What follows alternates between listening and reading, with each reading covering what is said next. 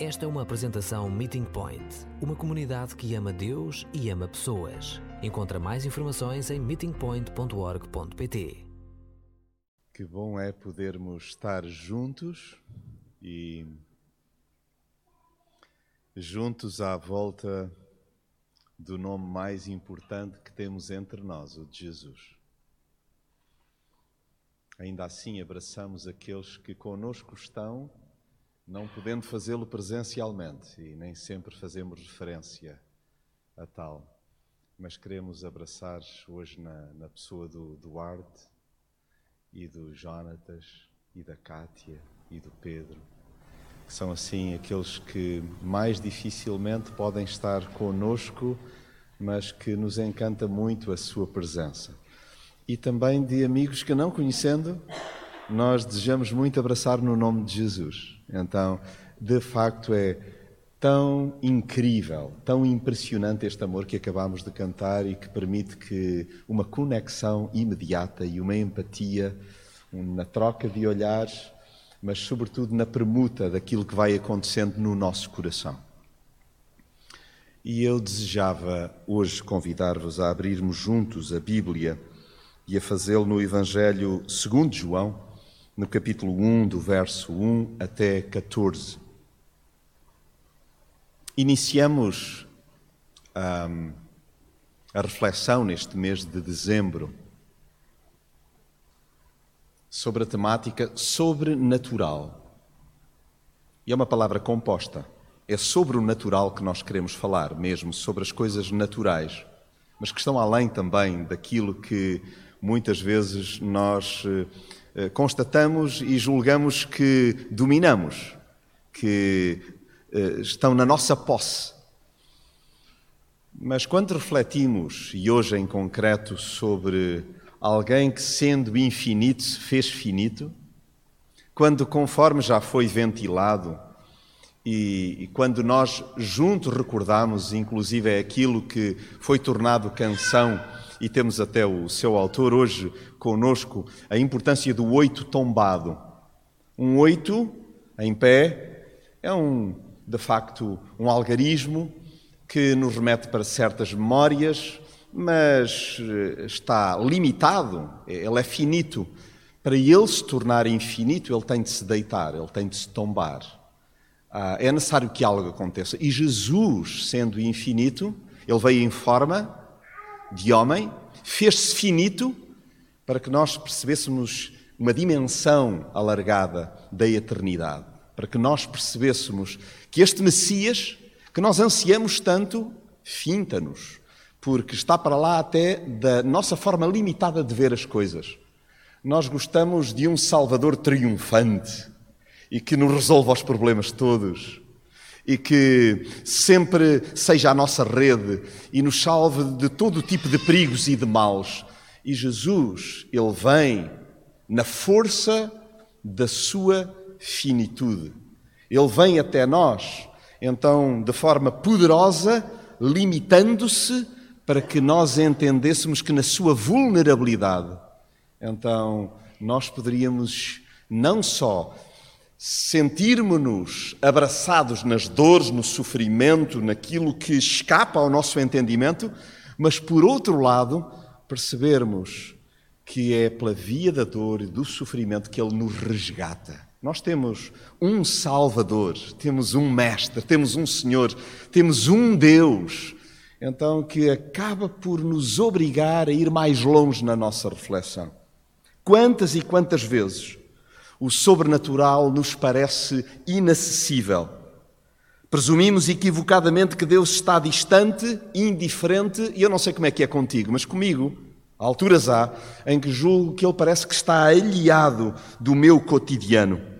Mas acontece que o Natal é a expressão cristalina de que temos um Pai que se importa, que nos ama e age em nosso favor a despeito da minha, da tua, da nossa rebeldia.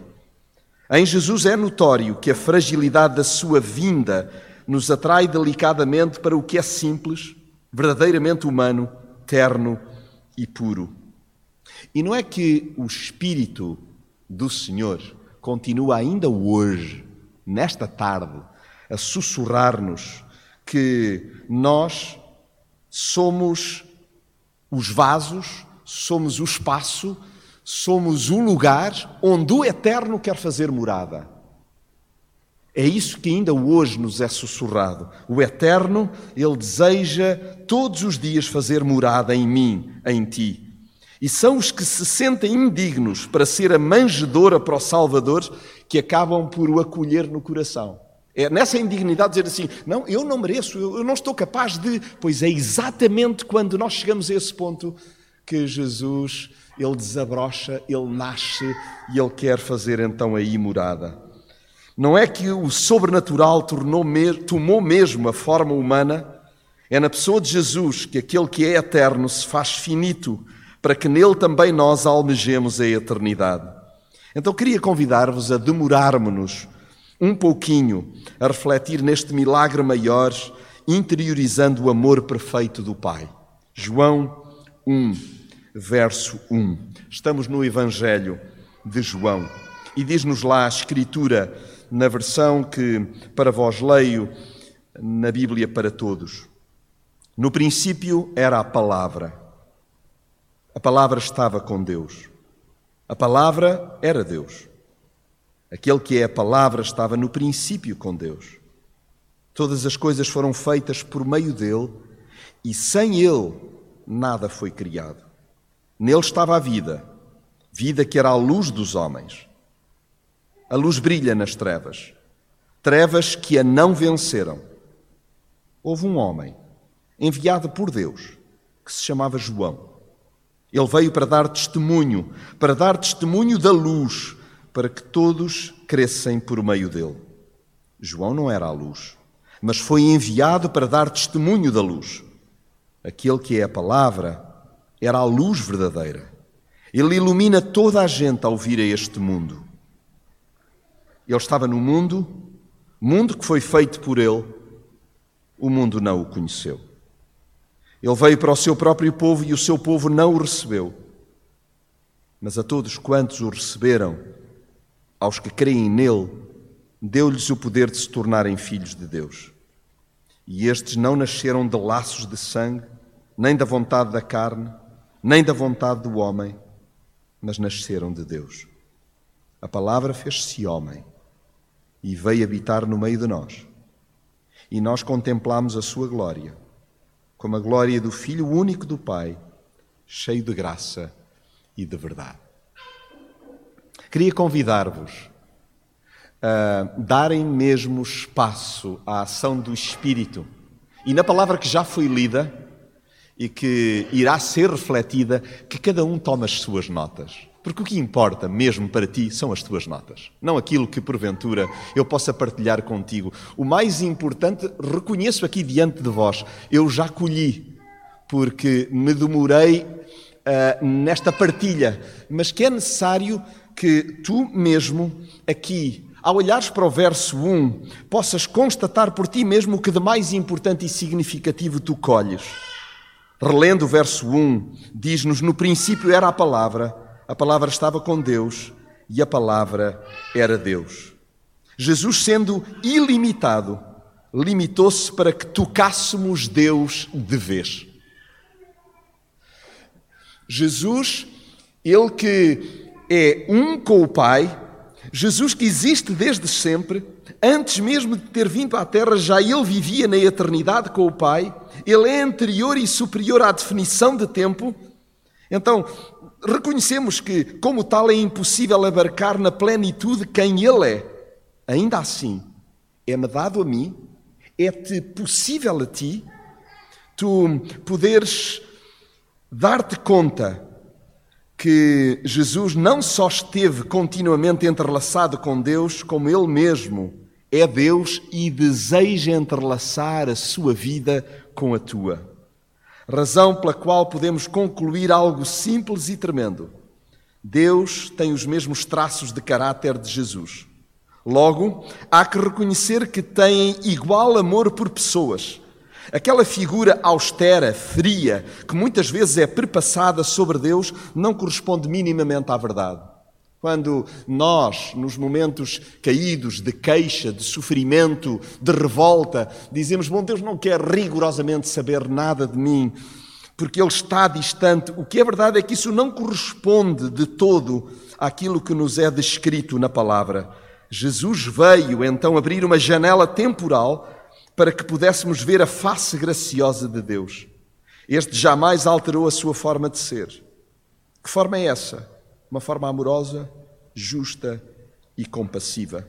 Percebemos-lo ao olhar para a palavra. Sempre que olhamos para a palavra, e se nós não nos esquecermos que a palavra é uma pessoa, é Jesus, sempre que olharmos para Jesus, eu creio que não vamos ter sombra de dúvida de que o seu olhar é amoroso, é justo e é compassivo. Jesus não muda o seu olhar para conosco. Então, é Ele, em tudo o que diz e faz, que nos dá a conhecer o coração de Deus. E que lindo é quando no verso segundo nos é dito que aquele que é a palavra estava no princípio com Deus. Pois bem, Jesus esteve, está e estará sempre lá, do princípio ao fim. Olhe, não só no quadro da história com H, mas também da tua história, não apenas o H maiúsculo, mas o H minúsculo que nós possamos dar-nos conta que sempre Jesus esteve, está e estará lá, do princípio até ao fim. Não há um único momento. Nós podemos rebobinar, podemos picar cada detalhe da nossa história e vamos a perceber-nos que até quando pensávamos que Jesus se ausentou, eis que agora, com mais detalhe, percebo que seja na cama do hospital, seja em sofrimento, seja num momento de euforia, Jesus sempre esteve lá e continuará a estar, do princípio até ao fim. Então, quando nós estamos neste tempo de antecipação, de uma espera que se repete, de aguardar, de celebrar a vinda de Jesus, pois bem lembremos que Jesus não há um único instante em que Ele não se faça presente na nossa vida. Jesus, conforme até já cantámos hoje, e conforme nos é dito no versículo terceiro, Ele é o centro de tudo, rigorosa e amorosamente de tudo. Quando pensamos que Jesus é o centro de tudo, há que lembrar que nada do que tenha sido criado lhe é alheio. Está por dentro de cada pormenor lindíssimo que a natureza revela visto que tudo tem o seu dedo. Daí que esteja tão ligado a nós, o seu mundo. Nós somos a menina dos seus olhos. Eu bem sei que temos às vezes um olhar muito destrutivo sobre nós próprios, mas é aí que é necessário dar a mão a Jesus e darmos-nos conta de como Ele nos vê, de como Ele nos olha, de como Ele nos olha. Nós somos a menina dos seus olhos. Não se estranhe, portanto, que venha em nossa direção. Ele não se divorciou da humanidade. Aliás, insistiu tanto em amar que resolveu abraçar a obra das suas mãos. Eu, tu, eles, nós.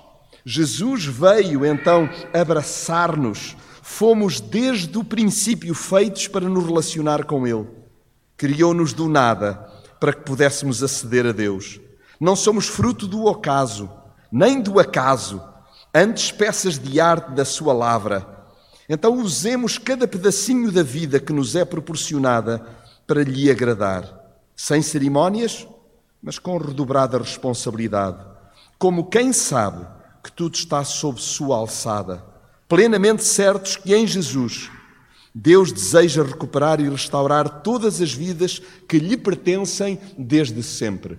Então não desistas daqueles que te parecem distantes definitivamente. No teu olhar limitado, humano, não concebes que o impossível se concretize.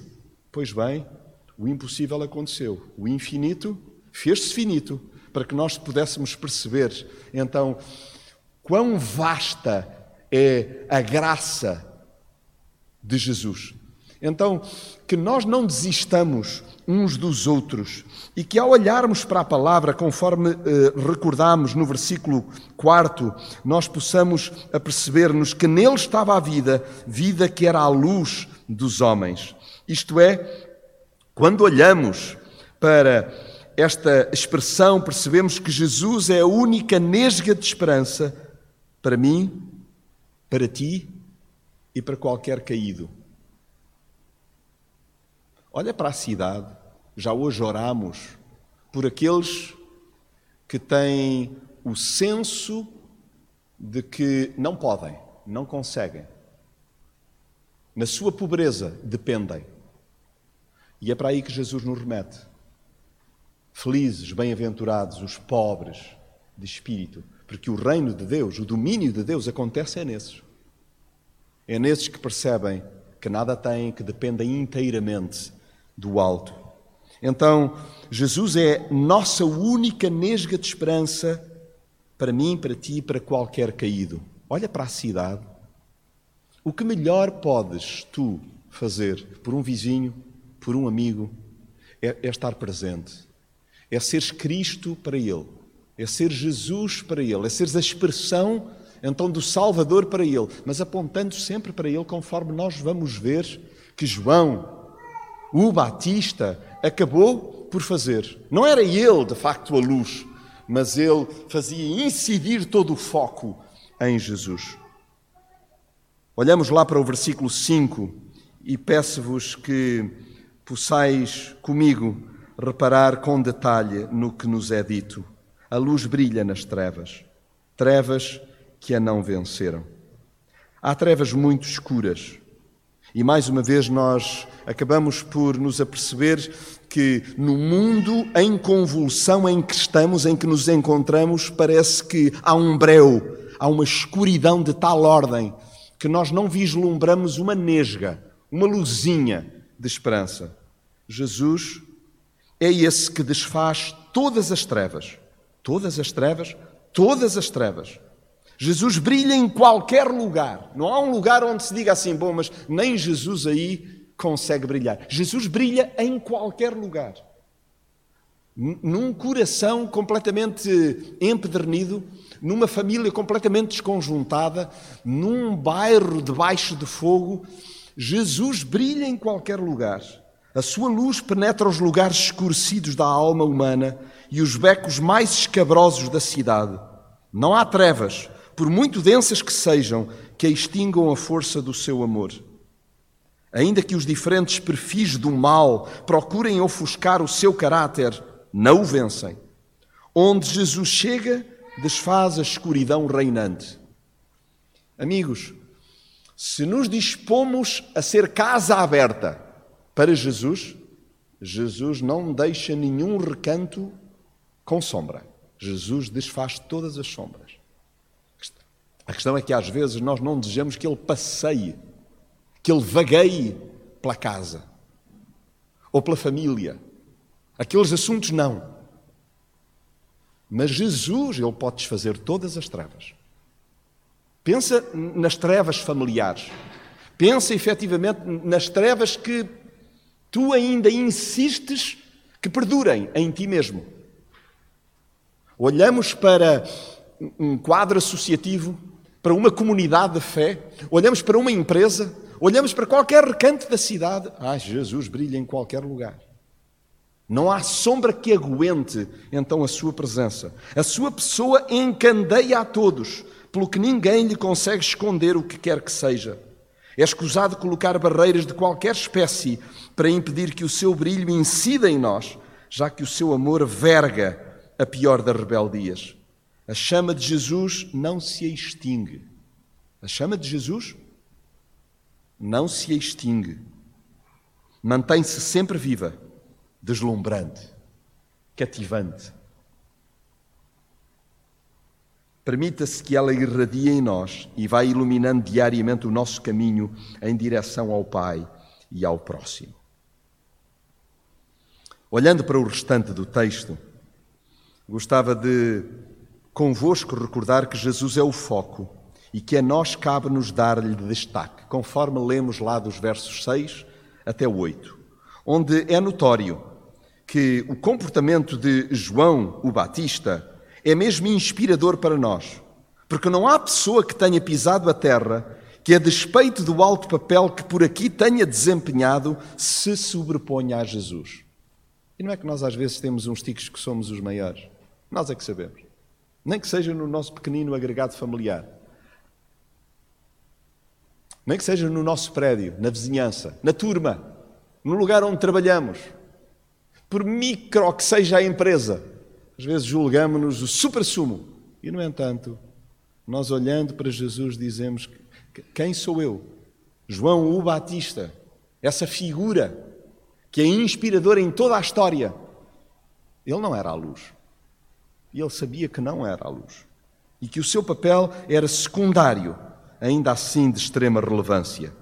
E ainda que a história faça eco dos significativos feitos de personagens marcantes, a verdade é que todas elas são suas subordinadas, subordinadas a Jesus. O brilho que porventura tenham difundido não é pessoal, antes o reflexo daquele que é a própria luz. No fundo, todos somos figurantes e apenas Ele a figura principal. Então, a nossa passagem na Terra não é mesmo acerca de nós. Eu, eu, eu, julgava em certos momentos que isto eh, tinha tudo que ver era comigo, que, que, a figura principal da minha própria história era eu.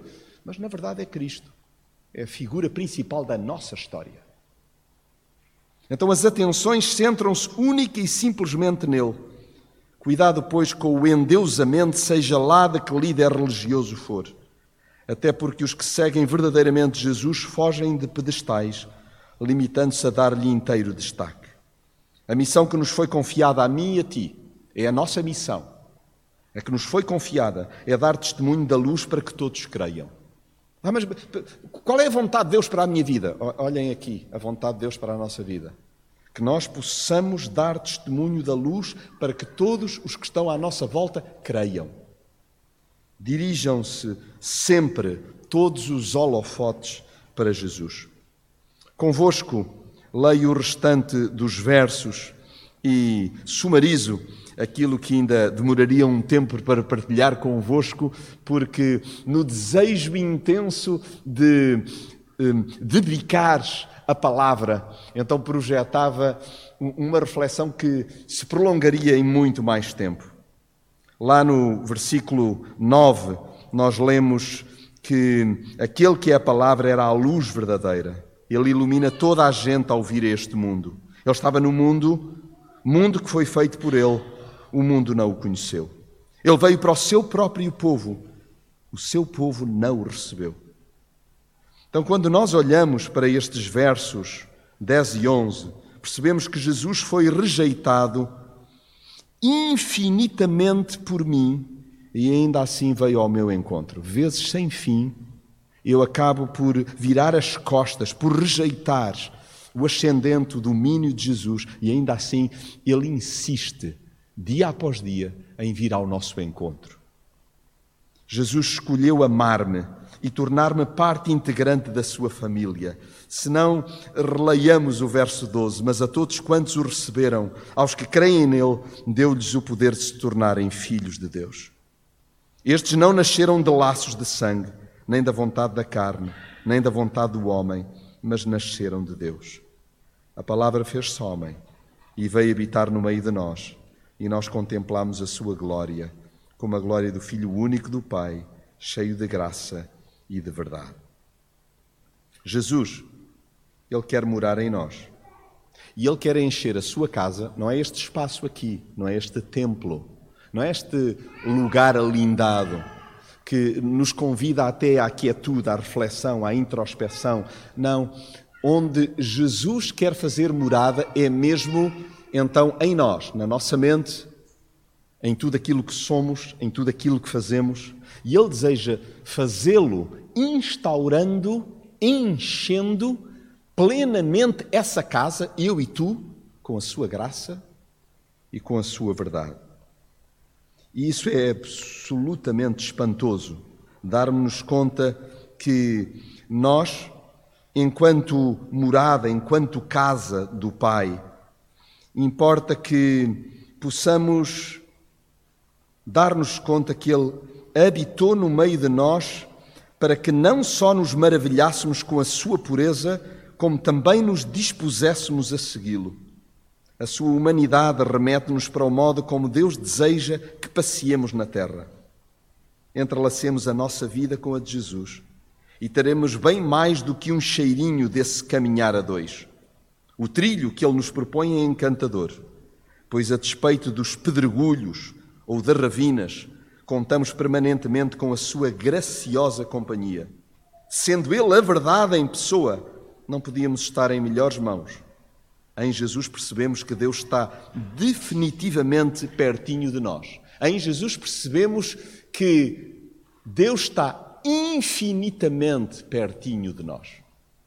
Que a graça, o seu favor contínuo, que a verdade, e a verdade é a verdade, é a sua pessoa conosco, ajudando-nos a olhar a realidade em que estamos de facto envolvidos, que ela não só nos esclareça, nos guie, nos acompanhe e que cada um possa realmente viver o sobrenatural, é sobre as coisas naturais, permitirmos que Jesus, que é infinito, fazendo-se finito, nos leve a uma vida então de plenitude espiritual.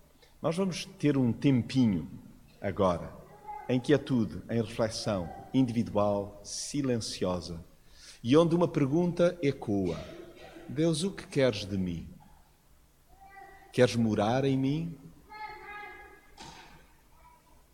Que sombras existem em mim? O que queres tu desfazer? Conforme escutávamos.